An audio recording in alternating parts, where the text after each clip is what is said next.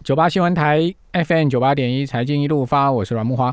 好，我们今天找到商周集团的朱继忠总经理，好久没有来我们节目现场了。今天在美国总统选后，把他给挖来了。好，季总你好，木华好，各位听众大家好。好，那这个川普为什么迟迟不愿意认输呢？从您这个集团总经理的角度来帮我们分析一下吧。没有，我觉得他就是生意人吧。那而且你看得出来，呃，因为他们应该接下来一月份。那个还有一个参议院的选举嘛，对不对？还有还有一周，那个乔治亚州啦，有两个都没有过过那个过半呢。所以我觉得他应该还是在为他们的共和党或者为他自己最后的图谋他的一些政治能够产生的效力。好，那而且我觉得前面混话都讲了讲了那么多了，对不对？如果他真的乖乖马上就下来，好像也。也没面子，不是对不起他前面那些支持他的人嘛？他他现在他应该要去动员他的川粉，为他的接下来要做的生意或好他的任何的利益去思考一下，对他要怎么去做。嗯，好，那所以所以我觉得在以他的行事风格这样来看的话，他还应该还可以被理解。他这样处理应该还蛮可以理解。那现在有两个可能哦，一个是说呢。嗯，二零二四年川普还要再战哦。好，另外一个是说呢，二零二四年有可能是伊凡卡代父出征。好，反正花木兰嘛，哈，这个故事大家都知道，代父出征。然后呢，呃，民主党呢，因为大概拜登也老了，对不对？八十几岁，大家不太可能再选第二次了，哈。就是说。会由这个贺锦丽出来，变成是女皇对决。我我觉得这些政治有太远的事情，我都想很多。对对，想太多了。我觉得那编剧现在，因为其实我觉得关键还是看经济的状况嘛。好，那你经济还有你对内政的一些处理，那你这次很明显的看得出来。你看，就像我们讲的。呃，无论谁当选，事实上美股都是涨的。对，好，那这个美股都是涨的，它只是涨的内涵可能会不一样。嗯，所以我相信大家最终还是回归到呃，跟自己的肚皮有关啊，好，跟自己的要够巴豆了。好，那大家一定会去找到一个能够平衡利益的一个方式。那呃，我觉得呃，美国人你看起来他的整整个投票行为上面也是很明显嘛，他们并没有把。呃，选票全部去支持一个党的总统，嗯，对不对？所以他们在国会的投票上面看起来也是呃蛮分裂，蛮分裂的。所以你你看到就是民主党这个拜登提的这些政件，看起来那些要国会要通过的政件，几乎也过可能也都没有办法过。对，好，那所以在这样的状况下，我觉得这个至少美国的民主哈制度看起来还是。还蛮有力量，嗯，好，就是在选民还是有做了力量，对，有做了他们该做的一些选择。那不过我觉得接下来我们可能要注意的是，呃，我觉得比较担心的是，应该是说我们要观察的是美国长天这个十年期公债的殖利率，哦，最近走很高，哎，对，最近已经三十年也走很高，对，慢慢都在上来了嘛。那因为我相信市场的这个预期已经在产生了。那这个市场的预期是在讲什么呢？就是说，呃，接下来，呃。这个美国民主共和两党他们会联手在国会，应该要去通过那个纾困案，嗯，就第二轮的纾困案。那这个第二轮的纾困案，我觉得应该才是我们现在真正要关心的重点。这个第二轮的纾困案到底会不会过？然后他过的这个金额到底是比我们原先的预期要高？就是本来在选前，呃，川普跟拜登都各就是民主党跟共和党都有一套版本嘛，好，那金额不太一样。那如果今天是按照民主党的版本过了，它是一个更高的金额，好的话，那表示美国的财政赤字会更扩大，那这个就会引导它长天期的利率往上走。那这个往长长天期的利率往上走，殖利率往上走的时候，我相信对于很多的债券投资者来讲，这个绝对现在目前绝对不是一件好事。好，那可是这个长，而且二零一六年的时候，就是川普上一次。刚胜选之后，十年期公债殖利率也曾经有一有一波一波很陡峭的飙升的一个走势。那这个十年期公债殖利率，我觉得才是我们现在做投资的朋友们，我们应该要密切去注意的一个讯号。那现在当然股市。呃，因为大家都还在预期，预期呃这个纾困案会过，然后拜登上来，呃会对某些政策采取不一样的态度，所以呃看起来好像疫苗又慢慢的又有一点机会会过关了。但是我相信，就是当这些利多陆续都兑现了，就是假设疫苗也出来了，然后这个假设纾困案也过了，好，那这个呃通货膨胀的压力就会开始又要重新出现。好，那那个时间点，你可能你对于所以呃那个对于整个投资市场的想法又这个准则就会原则又要又要重新计算，又要重新再平衡一次。好，那不过我我相信现在到那个纾困案过关，可能。有人说是十二月会过嘛，也有人说会到明年的年初才会过。好，那我相信这件事情就可能会影响着市场预期，又让大家吊着吊在那里，然后让大家有一个利多的幻想。好，那刺激整个市场，因为毕竟现在市场的钱还是真的非常非常多。对，而且你看到现在不止股市涨嘛，房市也在涨，而且是全球的房地产的市场也都在上来。好，呃，你看到美国美国的整个，我们之前我们在节目里也谈到，美国这一波。呃，川普最后的这个经济在疫情当中，经济还能够稳定的有往上走，其实很重要的力量就是美国的自由房社的比例明显的拉高，因为三十年的房贷利率大幅的下降。那呃，我们在这一期《致富月刊》里面就有一个专栏作家特别写了，就是降息它对房贷族的那个减轻的负担，他有算过哈，按照我们这次央行就是这个重贴现率调降，就是。这个降重贴现率，今年三月降码降一码以后，整个你如果用三十年期的房贷利率的话，你去看哈，就是如果你是贷款三十年的这样的话，你等于你的房价等于是因为你利息少付了嘛，哈，对，那你这三十年你少付的利息折算回来的话，你大概等于房价降价三点七帕。嗯，好，所以如果你通通过这样的一个试算，你大概就知道整个利率息全球央行都在普遍走这个降息的手段的时候，它对房地产市场当然会有一个很就是这种财富刺激的效果，它一定会产生的。那最近你甚至看到连澳洲，澳洲的房地产的价格这个市场也都开始逐渐好像有点从谷底弹回来的一个味道。所以呃，我相信就是股房两市都在动，那这个动。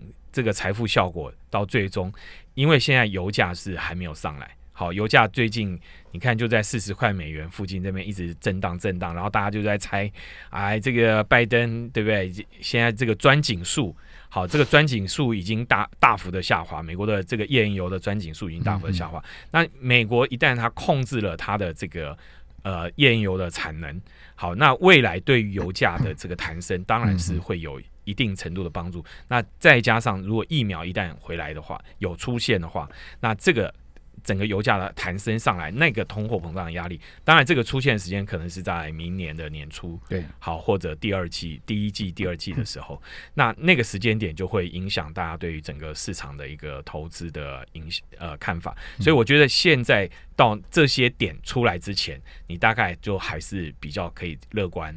比较乐观的去看待股股会优于债，好，那对你的股票的投资，你可以啊把它看的比较稍微时间拉长一点。嗯嗯，好，那刚刚季总有讲到说，美国的公债值率最近弹升的很厉害，最主要是也是受到那个 Pfizer 这个疫苗消息的影响嘛，哈，所以你看到那个十年期国债值率啊。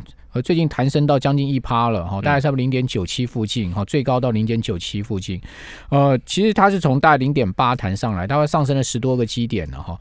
那今年八月的时候，它最低的时候是只有零点五哦，所以从零点五上来已经上了快一倍了。是。那另外三十年期的国债值率啊，最近谈到差不多一点七六。好，那它是从呃，Pfizer 公布这个疫苗消息，大概在一点五五弹上来。那今年八月的时候，它最低是一点一六哦，所以说三十年期跟十年期国债值率很明显上升。好，这隐含就是说未来可能有通膨的问题，对不对？好，那问题就是说有通膨，联总会也不见得会升息嘛，因为它也能容忍这个两趴通膨在。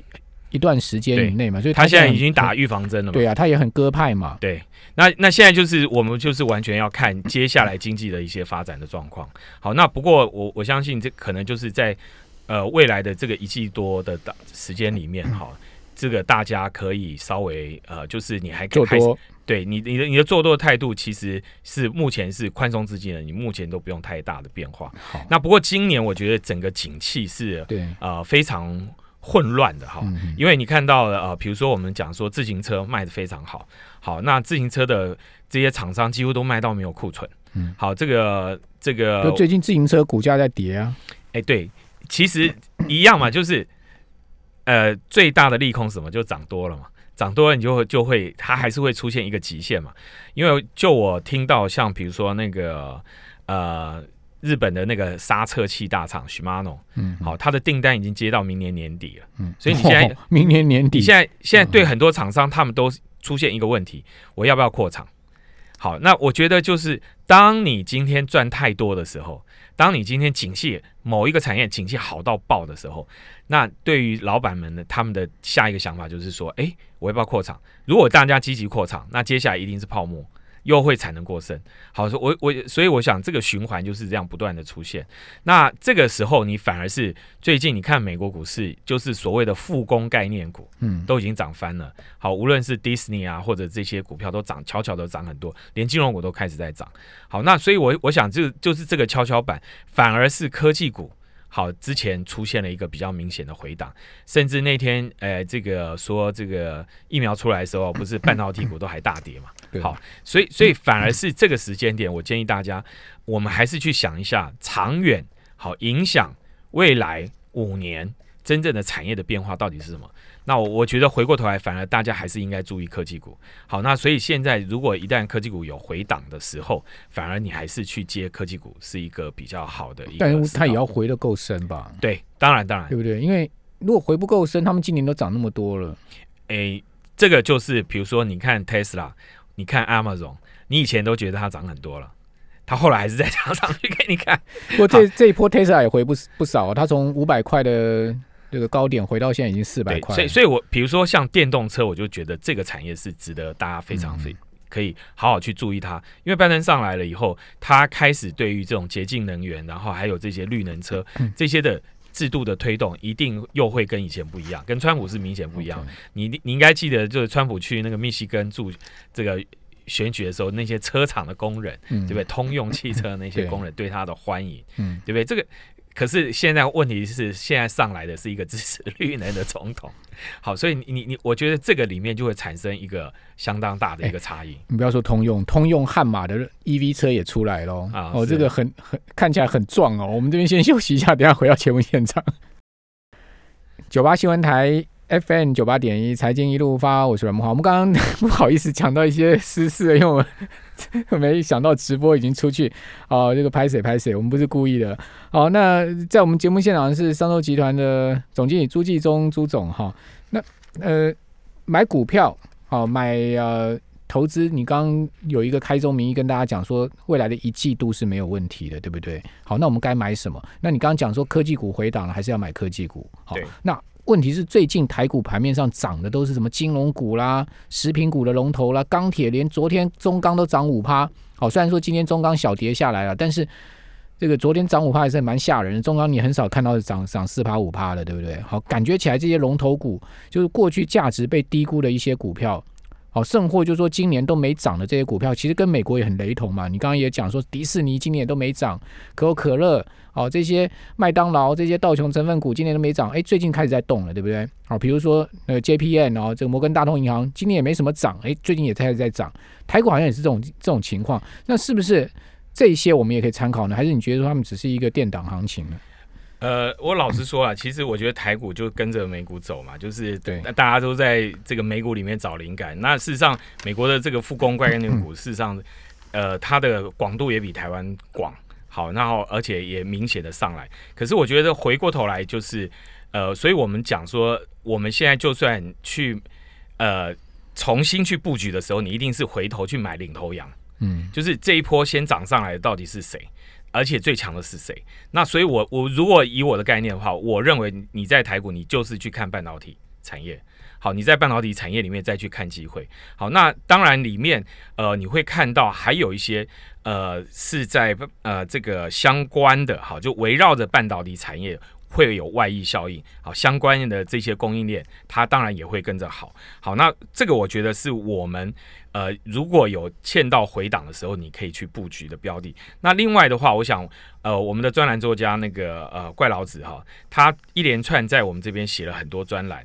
在里面的文章里面特别教了大家一些选股的方法，就是如果你长期是你是纯股族的话，你不是做那么短的话，那你怎么去挑股票呢？他就建议大家可以在呃台湾五十里面来挑，就是你你就去挑这个 ETF，然后而且你是怎么样呢？你是去比较，比如说比较你把现在目前呃台湾五十的指数成分股拿来跟十年前比较，你看看有哪些这个指数成分股的前面十名或十五名的公司，嗯它是持续存在这个这个一这个没有被换掉的，没有被换掉对，而且它的权重还是逐渐的在加大。那就台积电啊。好，，我如果我印象没错的，可是这中间差非常多哦。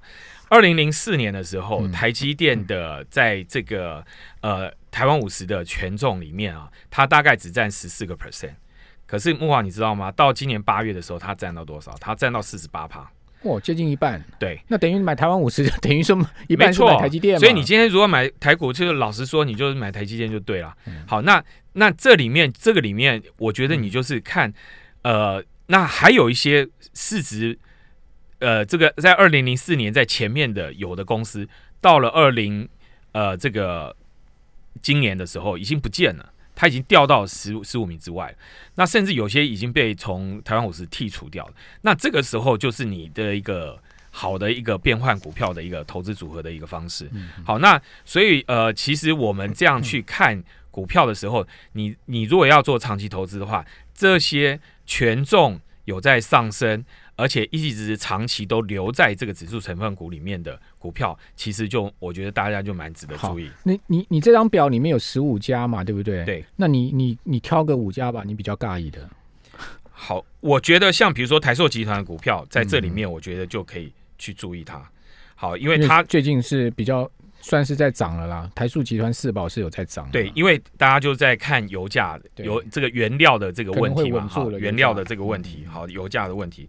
那电信股，我我相信你还是应该要去注意它，因为比如说呃，因为接下来五 G 了嘛，好，五 G 要来的时候。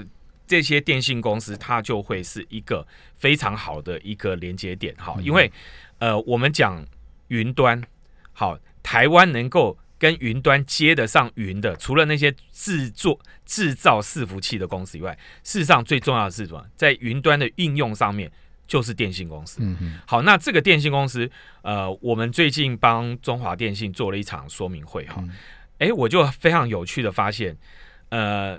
我们通常讲，比如说我们南向去投资，我们去海外投资，我们过去想到的就是找银银行，对，比如说，呃，你找这个玉山银行啦、国泰世华啦这些银行，因为它在东南亚有分行，它在其他地方有分行。嗯嗯诶，后来我发现这个中华电信的总经理告诉我说，哎，事实上，你每一个台湾人，你到任何一个地方一下飞机的时候，第一个跟你问候的是谁？中华电信对，那简讯会收到啊。对，那那这里面代表了一个什么意义？那这件事情，我老实说啊，中华电信它是一家公营的，就是办有一点关公营转民营的这样的一个公司。他如果呃只是守城的话，他就说啊，我们就做电信生意就好了，我只是负责通讯的这一件事。可是他现在的态度已经变积极了，他说，事实上中华电信可以成为各位前进。东南亚的一个很好的伙伴，因为我们已经把当地，因为你今天要去跟电信公司签合约，就是对方的电信公司签合约的话，你要把当地的法律都要搞清楚。所以现在变成电信公司，它也可以变成一个可以做贸易的对象，就是说提供贸易服务的对象。那特别是什么？因为云端以后，因为有了五 G，有了云端这些新的应用之后，它变成电信公司的生命也会。也也会不一样，它业务的种类也会不一样。那这个我觉得就是大家可以注意。那再来一个，当然就是金矿、金金融股。好，那我们看到这些金融股里面，呃，你就会特特别去注意什么？它哪一家做 FinTech 做的更有效率的？好，比如说像我自己的观察，像玉山金跟中信金嗯，这两家公司，他们在科技上面的投资，还有连国泰金这个部分，他们都做的都。呃，每个的策略不一样，但是都做的非常积极。好，那这个积极度就有助于他打长期的这个战争。那你如果今天要存股，你你不想被你存存的标的说十年以后它被整个市场淘汰了，那你当然就是对这些有在做科技、科技产、科技赋能的，好，就是借用科技的力量，重新让公司的本业的能力提升的这样的一个呃公司上市公司，我觉得你可以特别注意。对，其实现在企业要这个战胜敌手啊，很重要就是这个呃 App 啊，这个呃科技啊，这个网络科技要做好、哦。比如最近有两个例子嘛，嗯，哦，统一不是被全家几度超车股价吗？对当然统一今统一超今年也衰了，就是被外资一直猛卖嘛。嗯，哦，所以这个也有点非战之罪。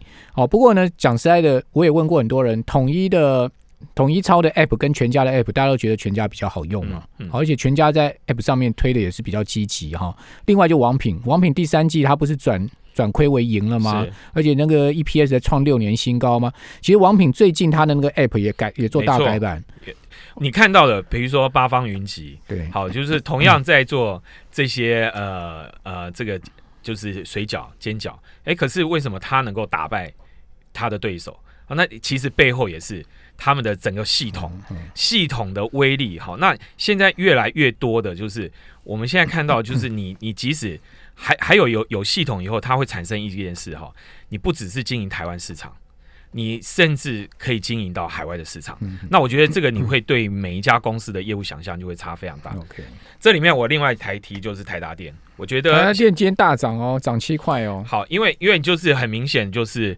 呃，像这样一家，因为它做电，而且它非常强调绿电。